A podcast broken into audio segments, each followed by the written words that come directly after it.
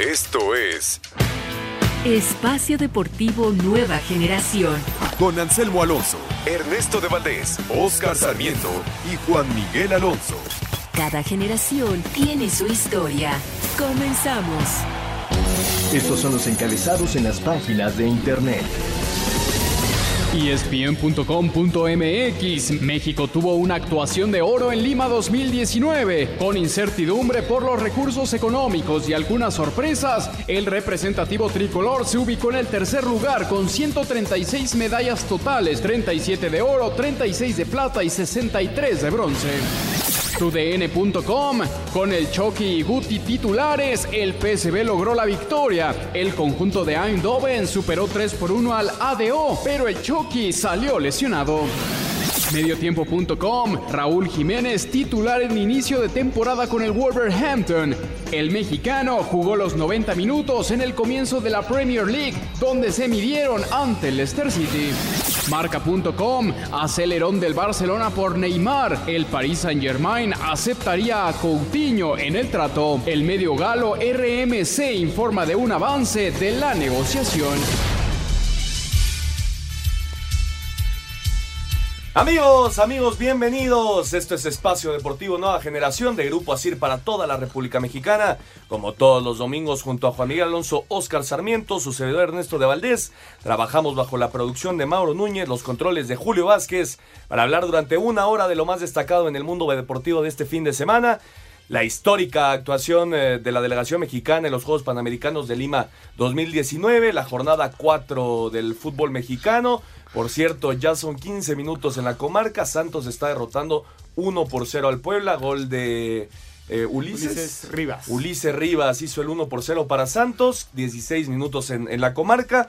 Eh, estaremos platicando del box, el regreso de Julio César Chávez Jr. y mucho, mucho más. Pero antes te saludo con muchísimo gusto, Juan Miguel Alonso Costas. ¿Qué tal Ernesto, amigos que nos acompañan? Un gusto de estar aquí con ustedes como todos los domingos. Fueron 136 medallas las que coleccionó México en estos Panamericanos.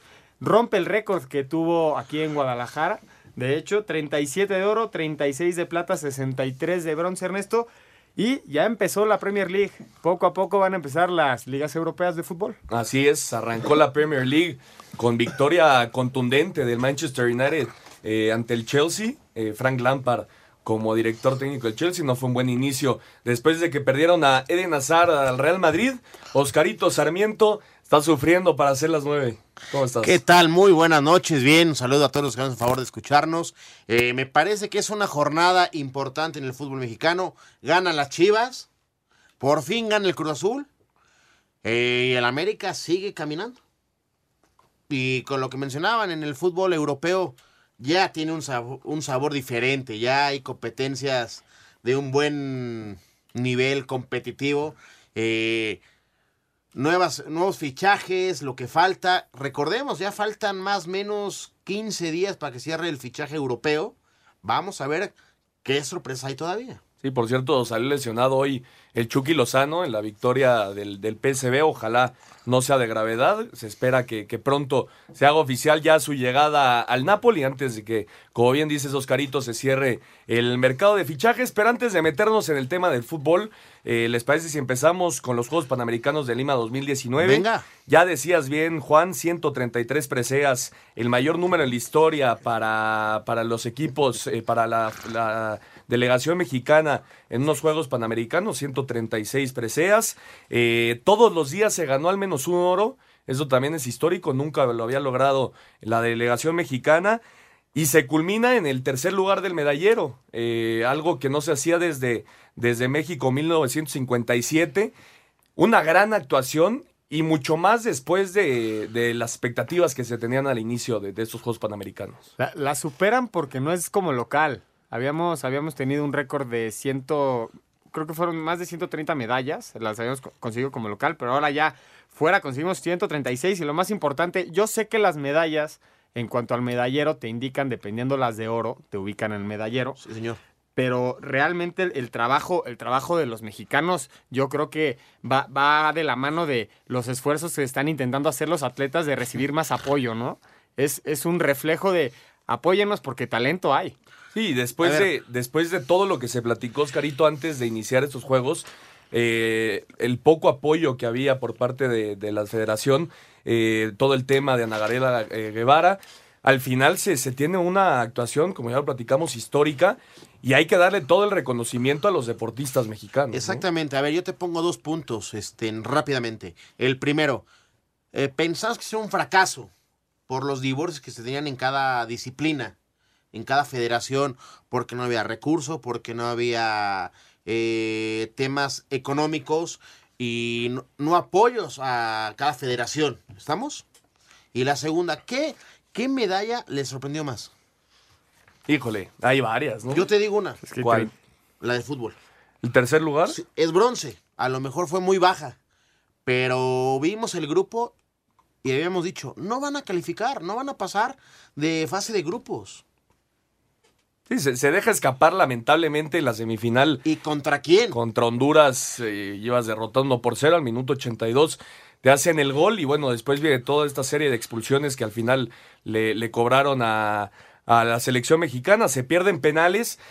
Pero estoy totalmente de acuerdo. Con el grupo que se tenía, las expectativas que se tenían Eran con, el equipo del Jimmy Lozano eran muy bajas. Se cumple con este, esta medalla de bronce, aunque queda ese sabor amargo, ¿no? Que se pudo haber hecho más. Porque tenías, ibas ganando. Ahora, este, yo los venía escuchando el jueves, que estabas tú aquí en, en el programa, ¿no? El miércoles. El sí. miércoles, perdón. ¿En qué minuto y en qué forma te empatan? Sí, caray. Un error, un error garrafal en media cancha y después un tiro bien colocado, raso, imposible para, para Pepe Hernández. Pero bueno, en eh, global, la, la actuación mexicana es destacadísima. La mejor actuación mexicana en cuanto a preseas de oro la habíamos tenido en Mar del Plata en 1995 y ya se supera. Fueron 23 oros y ahora se consiguen 37. Esto fuera de, de México, ¿no? La mejor actuación en los Juegos Panamericanos se dio eh, aquella ocasión en, en que se llevaron a cabo en Ahora- Guadalajara. Perdón, no se me hace una un tema de de decir, ay, qué, qué raro. Perdón, el mexicano trabaja muy bien. No, estoy totalmente, No, pero no era esperado, no era esperado, Oscar. Esperado en, en- en la expectativa de, de- de estos números, pero en el trabajo, en el entrenamiento este, invisible, trabajan al 100%. No, ¿eh? bueno, por supuesto, pero al inicio de, de estos Juegos Panamericanos se hablaba se de man- entre 17 y 19 oros. Sí, y se manchó mucho el tema, ¿por qué? Por lo que se vio en los últimos, en el último trimestre de Ana Ana Guevara, del presupuesto, que esto y que el otro. Y Y- hoy, hoy es un golpe durísimo para los temas de presupuestos. Merecido, ¿no? El apoyo que se le debe dar a los atletas con esta clase de resultados. Así es, ojalá, Es que ojalá. En eso, en eso hay que hablar, Juan, Ernesto. Si, si, si ponemos eh, los números en, en- en la, en el papel, estos son los números que quiere México. Sí, o- y ojalá empiece a haber más apoyo para los atletas y ojalá se tenga una actuación Y nos falta un, un buena más. en, en los Juegos de Olímpicos A del iba. próximo año. En ¿no? Panamericanos tenemos, Paralímpico tenemos. Todavía nos falta ese pasito. Que obviamente el Bueno, nivel es, diferente, ¿no? Ese A ver, lo pasito a, a esos niveles Sí, sí, es sí. gigantesco. Es, ¿no? es complicadísimo. Para mí, como gente deportista, digo, es un pasito de mentalidad y de apoyo. Es un pasito de credibilidad. Que si creemos en ellos y le damos todos, nos eh, podemos empezar a, a brincar hacia, a- hacia arriba para poder lograr números mágicos. Sí, más importantes en- los Juegos claro. Olímpicos, ¿no? Ojalá, ojalá se dé el apoyo para los atletas, pero lo que es cierto es que dieron un golpe de autoridad en, en las pruebas, eh, una jornada histórica, una, una actuación histórica para la delegación mexicana. Y vamos con el resumen de lo que fue la participación de México en estos Juegos Panamericanos de Lima 2019. Tras concluir los Juegos Panamericanos de Lima 2019, la delegación mexicana terminó en el tercer lugar general de la tabla del medallero, solo por abajo de Estados Unidos y Brasil, con un total de 136 preseas, 37 de oro, 36 de plata y 63 de bronce, siendo su mejor participación en la historia de esta justa continental. México superó las 133 medallas totales de los Juegos Panamericanos de Guadalajara 2011 y la mejor participación fuera de casa, que antes era la de Mar del Plata 95, donde consiguió 23 oros. El tercer lugar del medallero logrado en Lima no lo conseguía desde 1955, donde fue sede. Otros de los logros en Lima 2019 fue que cada día de competencia México logró ganar una medalla dorada. Entre las más sobresalientes están las de la raquetbolista Paola Longoria, quien se convirtió en tricampeona panamericana en singles, dobles y por equipos, sumando nueve oros en sus tres juegos en los que ha participado, siendo la máxima atleta mexicana con preseas doradas. Es una gran satisfacción el ser pues la máxima, eh, ahora sí que deportista con más oros en una justa panamericana. Quiero llegar al centenario de títulos, pero hoy en día puedo presumir estos números, nueve medallas de oro en Juegos Panamericanos. Eh, si me pudiera retirar, yo creo que me retiro de la mejor manera. En gimnasia, Fabián Luna e Isaac Núñez se adjudicaron el título en los anillos y barras paralelas. El alterista Jonathan Muñoz hizo lo propio en los 67 kilogramos. Dentro de las sorpresas están las medallas de oro que se ganaron en atletismo por conducto de José Villarreal, quien lo hizo en los 1500 metros planos, y con Fernando Martínez en los 5000. En gimnasia rítmica, el quinteto conformado por Karen Villanueva, Ana Galindo, Mildred Maldonado, Adriana Hernández y Brittany Sainz se llevaron el oro en all around de conjuntos, mientras que en clavados Kevin Berlín se llevó la presea dorada en la plataforma de 10 metros individual varonil, que fue la segunda, ya que un día antes obtuvo el oro junto con Iván García en saltos sincronizados. Otro hecho a destacar fue que la clavadista Paola Espinosa llegó a 15 medallas ganadas en Juegos Panamericanos, con la de bronce y plata ganadas en Lima, aunque se fue de estos Juegos no del todo contenta. No me voy satisfecha por, por la última prueba que fue el trampolín de 3 metros, me hubiera gustado hacerlo mucho mejor, pero también estoy contenta porque tuve dos muy buenas actuaciones antes, dos medallas más que, que atesoro mucho porque me costó mucho trabajo regresar. Llevo menos de dos años que regresé y que regresé muy bien. Entre los fracasos en Lima 2019 por parte de esta delegación mexicana están los de las selecciones de fútbol tanto varonil como femenil. Aunque se consiguió la medalla de bronce en hombres, se esperaba que llegara hasta la final, mientras que las dirigidas por Christopher Cuellar fue eliminada en la fase de grupos. Asir Deportes Gabriel Ayala. Muchas gracias Gabriel Ayala. y este el resumen de toda la participación de la delegación mexicana en Lima 2019. Impensado, Oscarito, acabar por encima de, de Cuba y de Canadá. Eh, tener el tercer lugar de, del medallero solo por detrás de Estados Unidos y Brasil. ¿Te acuerdas que la primera semana habíamos dicho que México empezaba en el nivel más alto y que la segunda semana iba a ser mucho para Cuba, Canadá? Sí, claro. Y lo que, que empezaba el atletismo, que empezaba. ¿sí? Y realmente nos sorprendimos y se dio un golpe de autoridad. Destacadísimo, varias cosas. Juan. Ahora, los brasileños nos sorprendieron, porque nunca pensamos en los brasileños, ¿eh? No, bueno. Pero, pero Brasil siempre ha sido, siempre, ha sido potencia en, en, los panamericanos. Yo lo ponía todavía más abajito, ¿eh? Sí, el que me quedó de ver mucho fue, fue Cuba. Cuba. claro. Cuba, que, que, se esperaba que con el box, con el atletismo, se metiera más arriba en el medallero. Y al final se fueron hasta el quinto lugar de en cuanto a medallas se refiere. Destacadísimo, obviamente, lo de Paula Longoria, Juan. ¿Cómo continúa ganando cada torneo que se enfrenta? esa perseverancia y seguir ganando es es de aplaudirse a Paula Longoria y qué lástima que, que su deporte no sea olímpico, eh, porque ahí sí nos colgaríamos una Claro, hoy, ese hoy es el hoy, tema. Hoy por hoy es 98% de efectividad. Sí, ha, no, no, es una locura. Ha perdido 3, 4 batallas. Es que cuando más. ha perdido es cuando es nota. Por lo general siempre gana Paula Longoria el fin de semana. Oye, Le hacemos el... más ruido cuando, cuando pierde. pierde. bueno, cuando llegó a perder. Y el, el retiro ya de los Juegos Panamericanos de una histórica Paola Espinosa. Eh, se retira como la máxima ganadora de medallas eh, en cuanto a, los mexicanos se refiere en estos Juegos Panamericanos. Tendrá todavía la chance de calificarse a, los Juegos Olímpicos de Tokio 2000, eh, 2020, pero ya anunció su retiro de estos Juegos Panamericanos y bueno, es, es una histórica, ¿no? No, obviamente es, una histórica y seguramente se quedará cerca del deporte. Sí, no, seguramente estará ahí metida. metida. Seguro sí. estará ahí metida. Y también lo, lo, que sucedió hoy de los del tiro con arco. Alejandra Valencia eh, se llevó el oro. ¿Te lo esperabas? Que es, sí, sí, sí se esperaba, era, era la gran favorita. Es una, una especialidad que, que, a México le viene bien desde los Juegos Olímpicos ¿Con pasados. qué frialdad, ¿no? Sí. Ah, es, es, impresionante. Frialdad, concentración y qué tino. Impresionante. Lo acabó con un 10. Sí, sí, sí, sí. Muy buena actuación de, de, la delegación mexicana, histórica. Así acaban unos Juegos Panamericanos que de verdad estuvieron divertidos. Ah, hubo un, un, gran nivel, eh, mucho más de lo, que yo, yo, de lo que yo esperaba en estos Juegos Panamericanos. Vamos a ir un corte cuando Santos anotó el 2 por 0. Eh, Julio Furch. Regresamos ahorita y nos metemos de lleno en la jornada 4 de la Liga MX.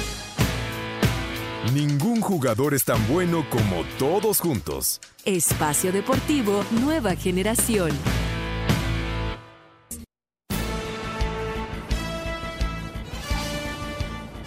Jornada 2 en el ascenso MX. Los cimarrones derrotaron 3 goles a 0 a los alebrijes. Tampico Madero 2 a 0 a Mineros. Atlante a los Correcaminos 2 a 1. Los Loros de Colima 4 a 0 al Atlético Zacatepec. Mientras que los Venados de Yucatán empataron en casa un gol ante los Potros de la Universidad Autónoma del Estado de México. Dorados y Celaya empataron a 0 en el Banorte. Habla el técnico del Gran Pez, José Guadalupe Cruz. Fue prácticamente un partido controlado con un equipo que quiso jugar al fútbol y ganar y con otro que vino pues a sacar el resultado. El equipo de enfrente se va feliz con el empate, nosotros nos quedamos con la tranquilidad, no la satisfacción de haberlo intentado. Finalmente los Leones Negros de la UDG derrotaron un gol a cero a los Cafetaleros de Chiapas. Asir Deportes Gabriel Ayala. Muchas gracias a Gabriel Ayala. Ahí está la información de la Liga de Ascenso. Por cierto, recordarle a la gente que ya las victorias como visitante en la Liga de Ascenso dan cuatro puntos. Ay, porque ganó tu Ah, Atlante. el Atlante ¿verdad? derrotó dos por A uno a ver. Correcaminos. Eso suena in- interesante y el formato se cambia, me imagino, por el tema de los pocos equipos. Sí, claro. Ya son 14 nada más. Ahora, qué bueno, qué gusto que los 14 están certificados Para, para, poder poder ascender. ascender. Sí, sí, sí. Y de hecho. Recordemos que en el máximo circuito nos queda un lugar. Sí. Sí, sí, se espera que llegue a 20 equipos, bueno, ¿no? si Veracruz, como está, Se va. Ya no podría pagar otra vez. no creo que pueda pagar. y tendríamos a lo mejor otro año con ¿Quién él. sabe eh, si lo pueda pagar? Bueno, o no? quién sabe. El tema, el tema de estos cuatro puntos A va ver, ligado a- al porcentaje de juegos como visitante que tengas en el torneo. Ok. Si tu porcentaje es más alto, no todos los juegos como visitante te van a dar cuatro puntos. O sea, solo un cierto número de juegos de Exactamente. visitante te dan Exactamente, cuatro todo depende del Siempre y porcentaje. cuando estés abajo del que le ganaste. No, no, no. ¿O No, cómo no, no. es? Como son 14 equipos, Ajá. algunos tienen eh, juegos, más juegos de visitante que otros. ¿Sí? Ok. Entonces, el número, el porcentaje de juegos de visitante no es el mismo para todos los equipos. Por lo tanto, cada equipo tiene un porcentaje y de, ese, de esos partidos, no todos te van a dar cuatro puntos. ¿Me explico? Es un tema ahí difícil que poco a poco le iremos agarrando Está el nuevo complejo. en, en la, en la Liga de Ascenso. Pero sí está interesante, ¿no? Es, es un tema eh, de, de te- intentar que los equipos no vayan a guardarse como visitante, te, ¿no? te obliga a, buscar el partido como Sí, visitante. a, ¿eh? a- a intentar ir a sacar el partido. Y bueno, al final eh, el Atlante junto con Mérida y con Dorados están en la parte de arriba con, con cinco puntos, con un empate y una victoria como, como visitantes. Y bueno, ya nos metemos de lleno en la jornada Venga. 4 de la Liga MX. Hoy por la mañana en el, en el Nemesio 10 el América derrotó 1 por 0 al Toluca, Oscarito. Un partido bien complicado Ah, que se definió con un contragolpe de Renato Ibarra. Que qué bien anda el, el A ver, eh, punto número. Me parece que hoy América en estas cuatro jornadas está pecando de indisciplina de tarjetas. Es el equipo que más tarjetas amarillas lleva. Lleva 14 tarjetas amarillas en cuatro jornadas. Sí. Eh, ese es, es un punto. Dos. mm, hoy no fue el mejor partido de la América, ¿eh?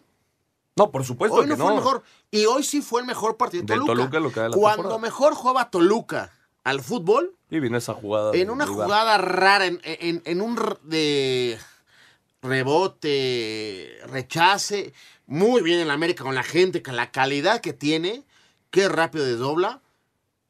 Ibarra, qué gol hace. Sí, pero la marca de Me Mora y de que- Chalá. que, que- que es muy floja. Sí, queda de porque ver, no ¿no? va apretando como tiene que era, ser. un- era uno contra cuatro. Exactamente. Y me, y me parece, no sé tú, a lo mejor Talavera estaba muy metido. Sí, también. Estaba muy metido hacia, hacia su Pero fue un partido muy parejo, ¿eh? Eso sí hay que decirlo. El mejor partido de, de- de- de Toluca. eh, aquí hablando, creo que en los cambios tiene mano el, el- el Toluca con revulsivos de, de- de categoría. El América todavía no está completo. Ojo, ¿eh? El América termina jugando con siete mexicanos. Sí.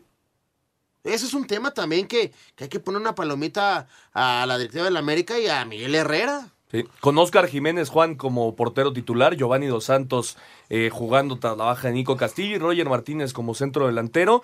Saca un resultado importantísimo en la América que poco a poco se tendrá que ir afianzando, ¿no? Que para, para poder solventar las bajas que está teniendo y bueno, esperando ya la llegada de, de Francisco Guillermo Ochoa. Es una gran victoria para la América cuando no haces un, un partido donde eres superior al rival que pudo haber terminado en empate o, o incluso en, en, derrota. Creo que es, esos puntos saben a, a, gloria para las Águilas. Y del otro lado, el Toluca, qué preocupante es que, que no hayas ganado en estas cuatro jornadas de, de entrada y que tu mejor partido lo pierdas. Sí. ¿Y de qué forma? Y de, exactamente, porque si, si, se acuerdan, hay una jugada luego, luego, después del gol de Renato, que el Toluca tiene una de gol de cabeza y que, que no la logra concretar. A ver si no es el bigotón el primero cepillado del torneo, ¿no? Híjole, está, está, está complejo porque al final Toluca, yo no, yo no lo pongo como un equipo mediático, yo lo pongo como uno de los equipos grandes del fútbol mexicano y no puede pasar por esta racha. Jornada 4, sin conocer la victoria, con el plantel que tiene, es ocupante y preocupante. También hay que decir, le hace falta un jugador que marque la diferencia al Toluca. No creo que lo tenga. Híjole, Pardo, por ahí es, es un buen jugador. Eh, Canelo, tal vez, pero sí Pero estoy totalmente de acuerdo. El No- nivel de no Zambuesa, tienen-. Sí, Es- esa clase de jugador me refiero. Sí, sí, Zambuesa hubiera sido un, un buen revulsivo. Vamos a escuchar a Miguel Herrera y a Ricardo Lavolpe. América con gol de Renato Ibarra venció 1 a 0 al Toluca. Miguel Herrera, técnico de las Águilas, habla de esta victoria. Nosotros aprovechamos un contragolpe bastante bien definido por Rena. Fue un partido duro, no un partido fácil. De repente uno piensa que porque Toluca no venía, no venía jugando bien. Ricardo, yo conozco, es un tipo que trabaja y trabaja mucho en la cancha, entonces obvio que su equipo iba a mejorar y, y de repente no, no le damos a, a lo mejor la gente el valor de lo que vale venir a ganar en esta cancha. ¿no? Ricardo Lavolpe dijo que les costó caro los errores que cometieron. No está faltando el pase final, no está faltando ciertos detalles que algunas veces son de rachas. Y hubo un descuido que considero yo que sin ninguna duda que no descuidamos en un córner, ¿no? Es decir, dejar a, a un jugador como Renato mano a mano, el partido estaba quizás más... que hacía el gol, era muy factible que ganaba. Para Sir Deportes, Memo García. Muchas gracias a Memo García. Ya está la información del América 1, Toluca 0. Y las Chivas, las Chivas derrotaron 3 por 0 al San Luis. La Chofis por fin pudo eh, anotar a Javier López. Es importante un jugador diferente dentro de la cancha para estas Chivas. Y después el tema del penal. Hay quien dice que no le pega en la cara. Para mí sí es un penal claro sobre, sobre Pulido. Lo define muy bien. Otra vez con su brinquito. Y bueno, el otro penal es más claro y lo tira Osvaldo Alanís. 3 por 0 Chivas, Juan. Consigue su segunda victoria del torneo. Empieza a caminar mucha polémica en torno al penal. Se decía que Chivas no se merecía la victoria, etcétera, etcétera. Finalmente termina con el marcador más contundente del fútbol. Y vámonos a la jornada 5. No hay más que decir de Chivas, me parece. Chivas lo gana con lo, con lo que tiene y con lo que le alcanza. Y sacó el resultado más importante con la gente del censo. Totalmente de acuerdo. Vamos a ir a un corte. Santos sigue ganando 2 por 0 al Puebla. Nosotros regresamos. Estás en Espacio Deportivo Nueva Generación. Un árbitro divide opiniones. Algunos se acuerdan de su padre. Y otros de su madre. Espacio Deportivo Nueva Generación. Con polémica incluida por algunas determinaciones del VAR, las Chivas Rayadas del Guadalajara derrotaron 3 por 0 al Atlético San Luis este sábado en el Estadio Akron. Javier Eduardo López, Alan Pulido y Osvaldo Alanís fueron los autores de los goles rojiblancos. Al finalizar el encuentro, Tomás Boy agradeció a sus futbolistas la actitud que han tomado pese a las críticas. Han sido mis jugadores los que me han cambiado la cara a mí, en el sentido de que pueda yo creer más en lo que están haciendo y han sido muy, han trabajado con muchísima humildad, aún a pesar de la cascada de críticas de que fueron objetos durante la pretemporada. El equipo se mantiene bien, se mantiene trabajando, Por su parte, el técnico de los potosinos, Luis Alfonso Sosa, calificó de exagerado el resultado. El resultado es duro, sí, 3-0 eh, me parece exagerado. Al final lo descompusimos y terminamos pagando justamente eh, esos espacios que generamos nosotros mismos por el intento de ir a, a buscar eh, primero el empate y luego reducir distancias. Eh, sí, no me gustó al final cómo nos descompusimos. Con este resultado, Chivas llegó a 7 puntos y ahora deberá preparar su visita a León, mientras que San Luis recibirá a los Tigres con apenas 3 puntos en la bolsa. Para Sir Deportes desde Guadalajara, Hernaldo Moritz. Muchas gracias, Hernaldo. Con todo y polémica, una victoria importantísima para las Chivas 3 por 0 ante el Atlético San Luis. Respiró Y bien. Respira, respira, Respira. con este tipo de victorias. Y gana el partido más importante por el tema del descenso. Hay que es. dejarlo clarito. Así es. Y bueno, el Cruz Azul el día de ayer en la cancha del Estadio Azteca sufrió y en Ay, serio compañero. contra Juárez en el primer tiempo. Zagal estuvo muy cerca de hacer el 1 por 0. Buena tajada de, de Jesús Corona. Eh, El Piojo Alvarado se encontró con un rebote y definió muy bien. Y después la especialidad de la casa, Pablo Aguilar de cabeza, puso el 2 por 0. Juan. Si hubiera sido Foot 7, se iba adelante en el marcador Juárez, ¿no? Doble postes gol. Sí. ¿No? Y la llega a sacar Corona. Imagínate qué fuerte iba la pelota. De Sí. desvío pegan los dos postes la pelota. Lo que es una realidad es que ayer el mejor jugador de Cruz Azul para mí es el portero. Lo, lo que hace Corona a- al salvar al Cruz Azul es impresionante. Y la otra, que al momento de ser determinante, el Cruz Azul sí consigue hacer la diferencia.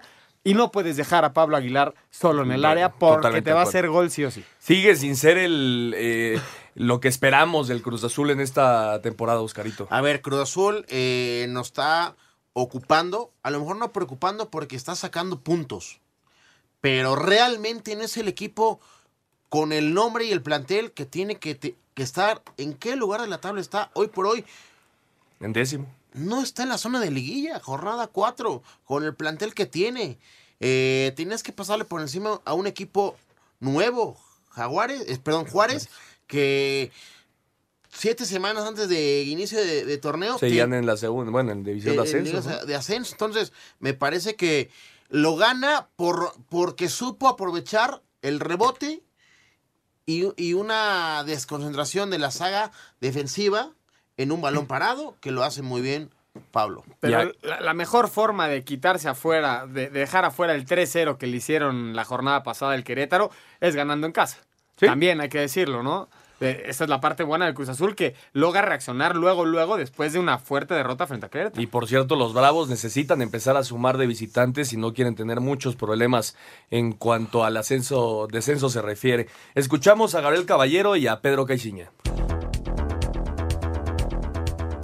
Con goles de Roberto Alvarado y Pablo Aguilar, Cruz Azul logró su primera victoria como local en el Apertura al vencer 2-0 a Bravos de Juárez. Pedro Caixinha, técnico celeste, reconoció la importancia anímica del triunfo. Era un partido importante para nosotros. Un equipo grande no puede tener en las primeras tres fechas de nueve puntos tener, tener dos. Hoy de 12 tienes, tienes cinco, tampoco tienes que estar satisfecho con eso. Pero era muy importante el partido de hoy para empezar a sumar en lo que era este nuestro segundo bloque, sumar de A de tres. Por su parte, Gabriel Caballero, estratega fronterizo, aceptó que no era el resultado esperado, por lo que mostró su plantel. Creo que habíamos hecho un buen partido 60 minutos, el gol nos desanima un poco, pero bueno, realmente no pudimos concretar, nos ha costado poder hacer gol de visitante, pero opciones otra vez generamos, en eso me quedo, me quedo de cierta manera tranquilo, pero bueno, la derrota la verdad no, no era lo que, lo que esperábamos. La máquina llegó a cinco unidades y Juárez se quedó con tres. Asir Deportes, Edgar Flores. Muchas gracias a Edgar. Santos sigue ganando 2 por 0 ante Puebla al minuto 48, pero hay una jugada donde Doria mete un codazo dentro del área, me parece que puede ser eh, inclusive expulsión y penal. ¿eh? Yo como la veo, eh, el jugador de Santos alza para cubrirse y el jugador de Puebla Va con la cabeza, ¿no? con la cabeza. Yo no la veo tanto porque no hay un gesto como que le aviente el codo. Él se impulsa, se cubre. No, pero le puso el codo en la Sí, cara. sí, ¿eh? pero Messi es- porque va subiendo, se encuentran. Pero bueno, vamos a ver qué. Está qué en el bar el árbitro, veremos cuál es la decisión. Ahorita ya va corriendo hacia, hacia la cancha, parece, me parece que sí va a ser Va a penal. ser expulsión y, bueno, para mí expulsión y penal. ¿Tú, Oscar? Ni expulsión, ni falta. Penal. Penal Penal, para. Puebla. Se ve expulsado Doria.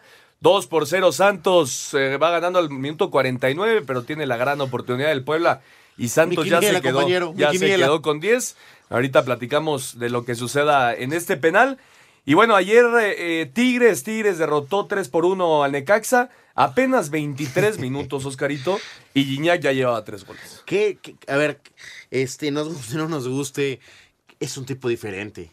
A lo mejor me parece que a veces se equivoca Guiñac, la verdad, a veces sale del partido, ha tenido polémicas en finales, en partidos de liga, en liguilla. Pero el tipo es diferente. No, es bueno, matón. Como un buen futbolista con bastante carácter, ¿no? Es el talento más importante. Ayer le hacen un- una, una gran fiesta de recibimiento en el volcán por el 105.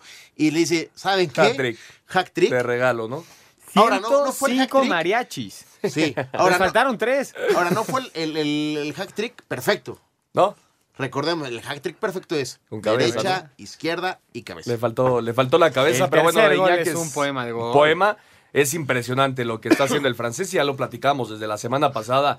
Está dentro de los mejores goleadores en la historia del, del fútbol mexicano. Sí, sí, sin duda alguna. Ayer el partido se acaba a los 20 minutos. Ya, yo, yo creo que ni Tigres ni Necaxa querían jugar el juego. Ya, ya, se, ya se había sellado. Y ya después, en el segundo tiempo, como, como bien lo hace el Tuca, el, eh, el equipo de Tigres empieza a tener la pelota, tranquilo. En una, en una de esas se, se equivocan, a balón parado y el gol de Ventura Alvarado.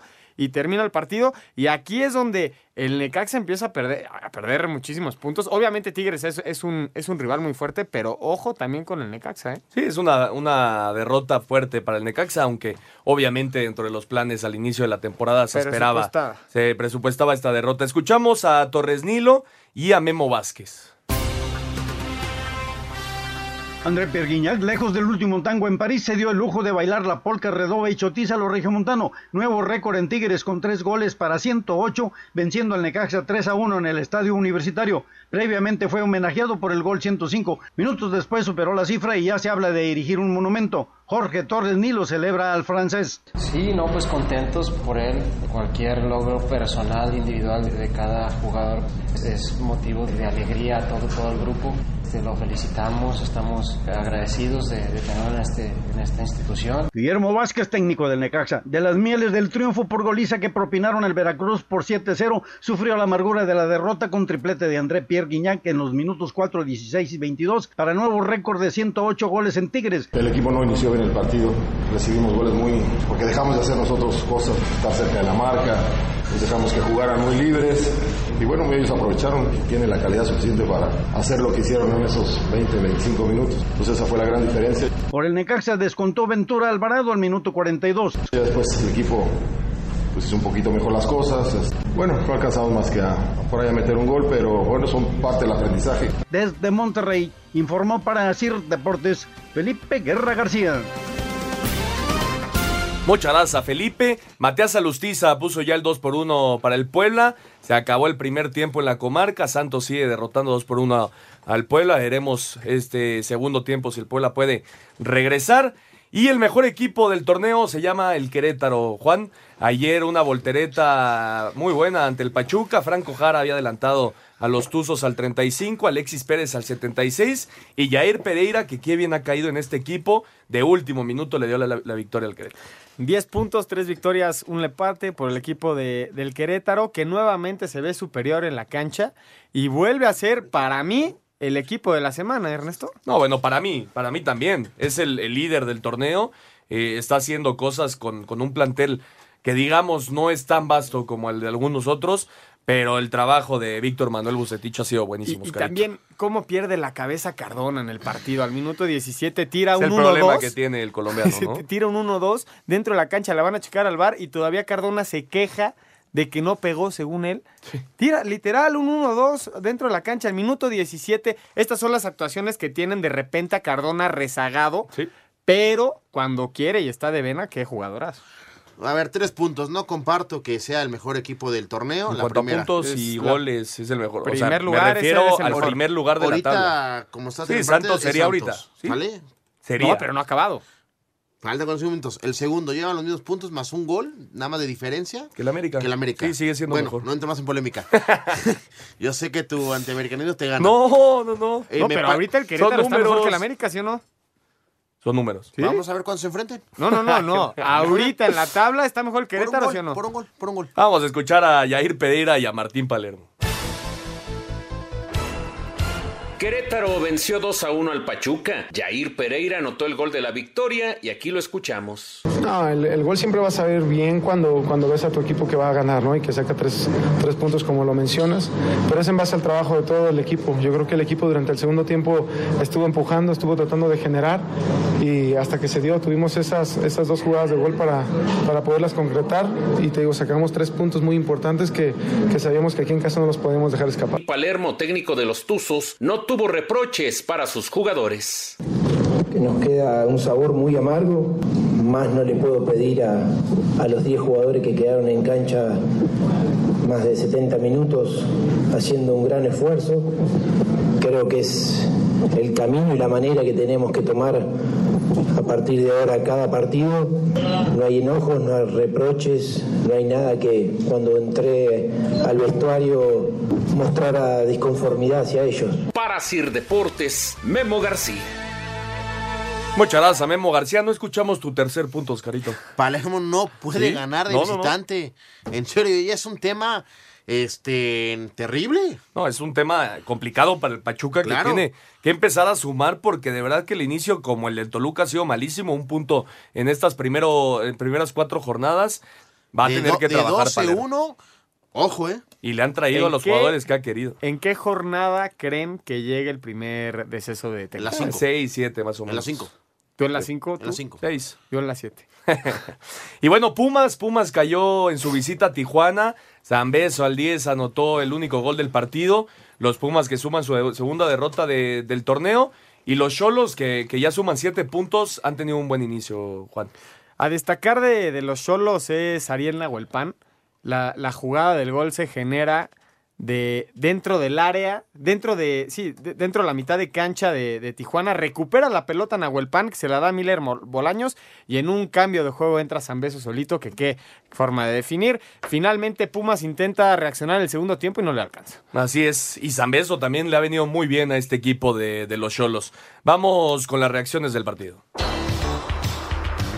Con anotación de Camilo Zambeso, los Cholos de Tijuana regresaron a la senda del triunfo al derrotar en casa a los Pumas un gol a cero en el arranque de la jornada 4 de la apertura. El técnico Oscar Pareja habla del trabajo que hizo su equipo en este juego, sobre todo en la defensa. A pesar de que fue un partido muy cortado, se hizo muy difícil tener esa claridad y especialmente en el último tercio. Pero me voy con la sensación de encontrar un equipo como el nuestro hoy que se demostró muy sólido defensivamente y eso es muy importante para lo que queremos también.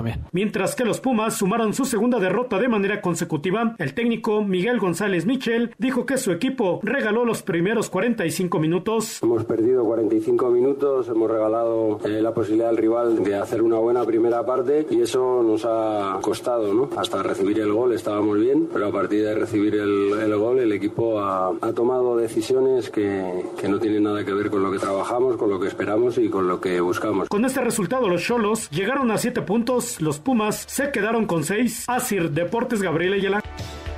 Muchas gracias a Gabriel Ayala y los Rayados. El Monterrey derrotó 1 por 0 a Morelia con gol de Miguel Ayuna al 96, Oscarito. Morelia que se había quedado desde el 44 con uno menos. Sí, expulsan al Shaggy Martínez. Me parece que fue un partido eh, parejo.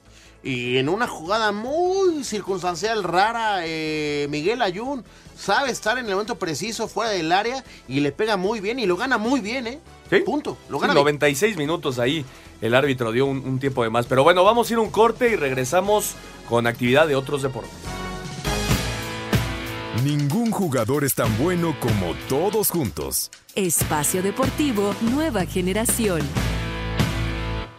En Veracruz siguen sin ganar y llegaron a 30 partidos de liga sin conocer el triunfo, luego que el Atlas con un penal cobrado por Osvaldo Martínez le diera la vuelta 2 por 1 al tiburón, donde Casim Richards falló un penal que le daba el 2 por 0 parcial y de paso se lesionó la ingle. Habla el técnico Enrique Mesa. Cierto es que el equipo en lapsos juega bien, pero eso no alcanza.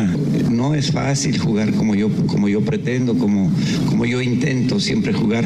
Hay que tener mucha paciencia y a veces nos falta. Por su parte, Leandro Cufré reconoció que se encontraron con un tiburón más complicado de lo que esperaban. El primer tiempo fue durísimo, fue durísimo porque se encuentran con un gol en pelota detenida que bien trabajado, mal nosotros y se nos hizo todo cuesto arriba. Creo que se consiguieron tres puntos de oro. Para Sir Deportes, Axel Toman.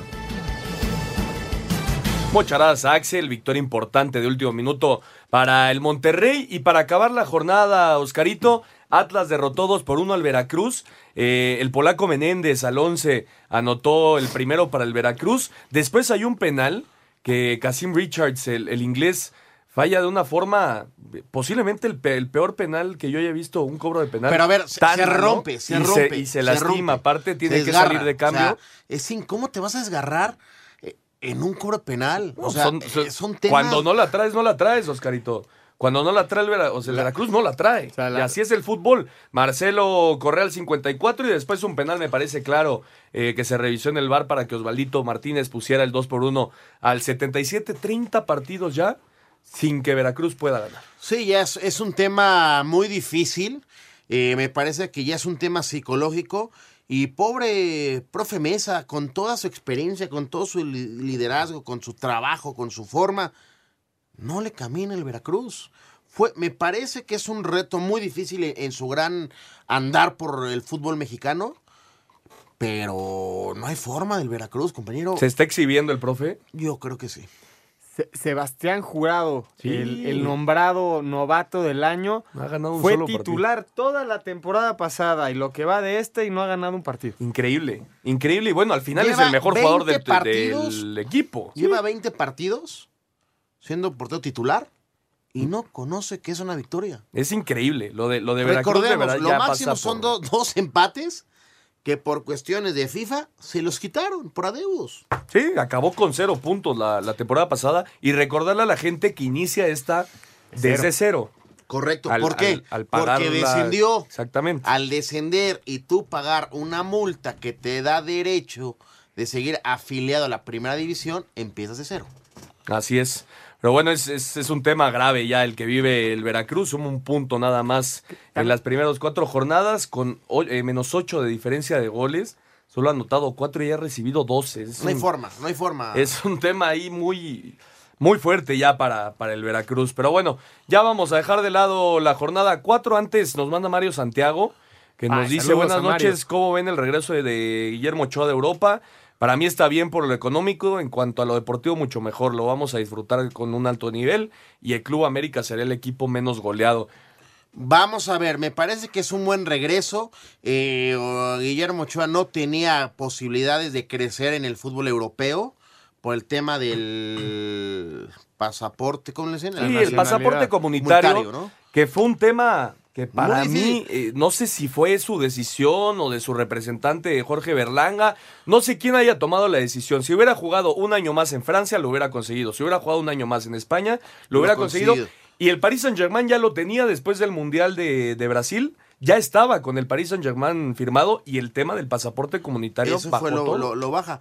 Pero yo creo que a su edad tiene que jugar 3, 4 años en el fútbol mexicano, hacer un buen dinero y, asegurar su patrimonio. Sí, va a ganar mucho dinero. Yo no creo que Ochoa tenga problemas de dinero, la verdad, por No, bueno. toda la trayectoria que tiene No. y, y por lo, lo que ha ganado, obviamente también va a lo monetario de la mano. Y para el América es sensacional que llegue un ídolo como Ochoa. Sí, bueno, era el, el reemplazo ideal para, para Marchesín, que por cierto ha tenido muy buenas actuaciones con el Porto. No me gusta hablar de, de temas de dinero por, por el tema de, de seguridad en, en la ciudad, pero a base de dinero fue como consiguieron que Ochoa regresara. Sí, sin duda alguna. ¿Viste a ¿viste a Marchesín la parada que hace? que hace, la doble parada, Ah, es un gran impresionante. Y esperemos que Ochoa llegue al nido como se fue, como ídolo. Así es, y así va a regresar. Yo estoy seguro que la próxima semana, si es que se da su debut ante Morelia, el estadio va a estar completamente lleno. Dejamos de lado ya lo que fue la jornada de cuatro del fútbol mexicano. Está por arrancar el segundo tiempo del Santos 2, Puebla 1. Veremos si Puebla le- Recordemos, le, puede dar la 2-1 vuelta. ganando, 10 hombres santos. Sí, la falta expul- 45 minutos. expulsión de Doria en el penal de, de Alustiza para poner el 2 por 1. Veremos qué pasa, ya le estaremos informando. Y en otros deportes, regresó el Junior, regresó Julio César Chávez Jr.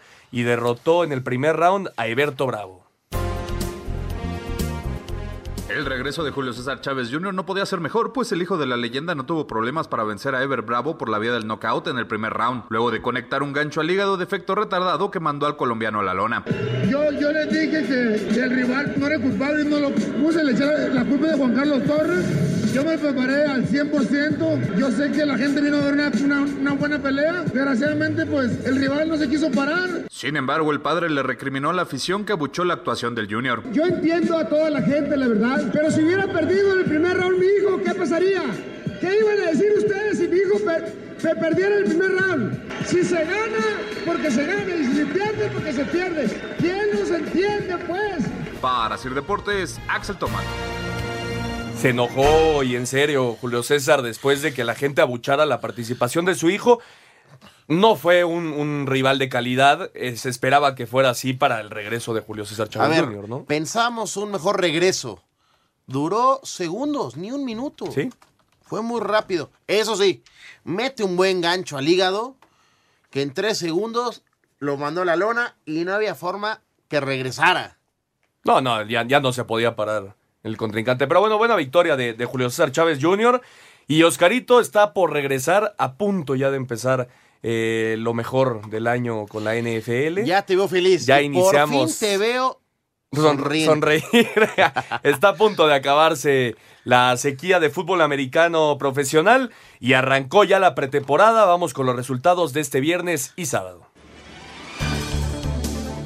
Terminó la semana 1 de la pretemporada de la NFL con cinco juegos. Los acereros de Pittsburgh le ganaron a los bucaneros de Tampa Bay 30-28 con 10 tacleadas del novato Devin Bush. Los vikingos de Minnesota derrotaron 34-25 a los Santos de Nueva Orleans. Los jefes de Kansas City apalearon a los bengalíes de Cincinnati 38-17. En duelo defensivo, los Raiders de Oakland se impusieron a los carneros de Los Ángeles 14-3, mientras que los 49 de San Francisco le pegaron a los vaqueros de Dallas 17-9. Para Sir Deportes Memo García. Muchas gracias a Memo García. Ahí están los resultados de esta primera semana de pretemporada en la NFL.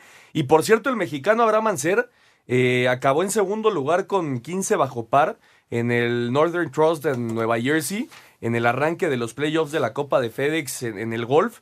Una gran participación de, de Anser. Al final, Patrick Reed, el estadounidense, en el último hoyo se llevó eh, la victoria en este torneo, pero buenas noticias para el golf mexicano en, este torneo. Veremos si hay otro penal. Parece que hay un jalón dentro del área sobre Julio Furch, sobre Julio Furch a ver si lo marca el árbitro, que, parece...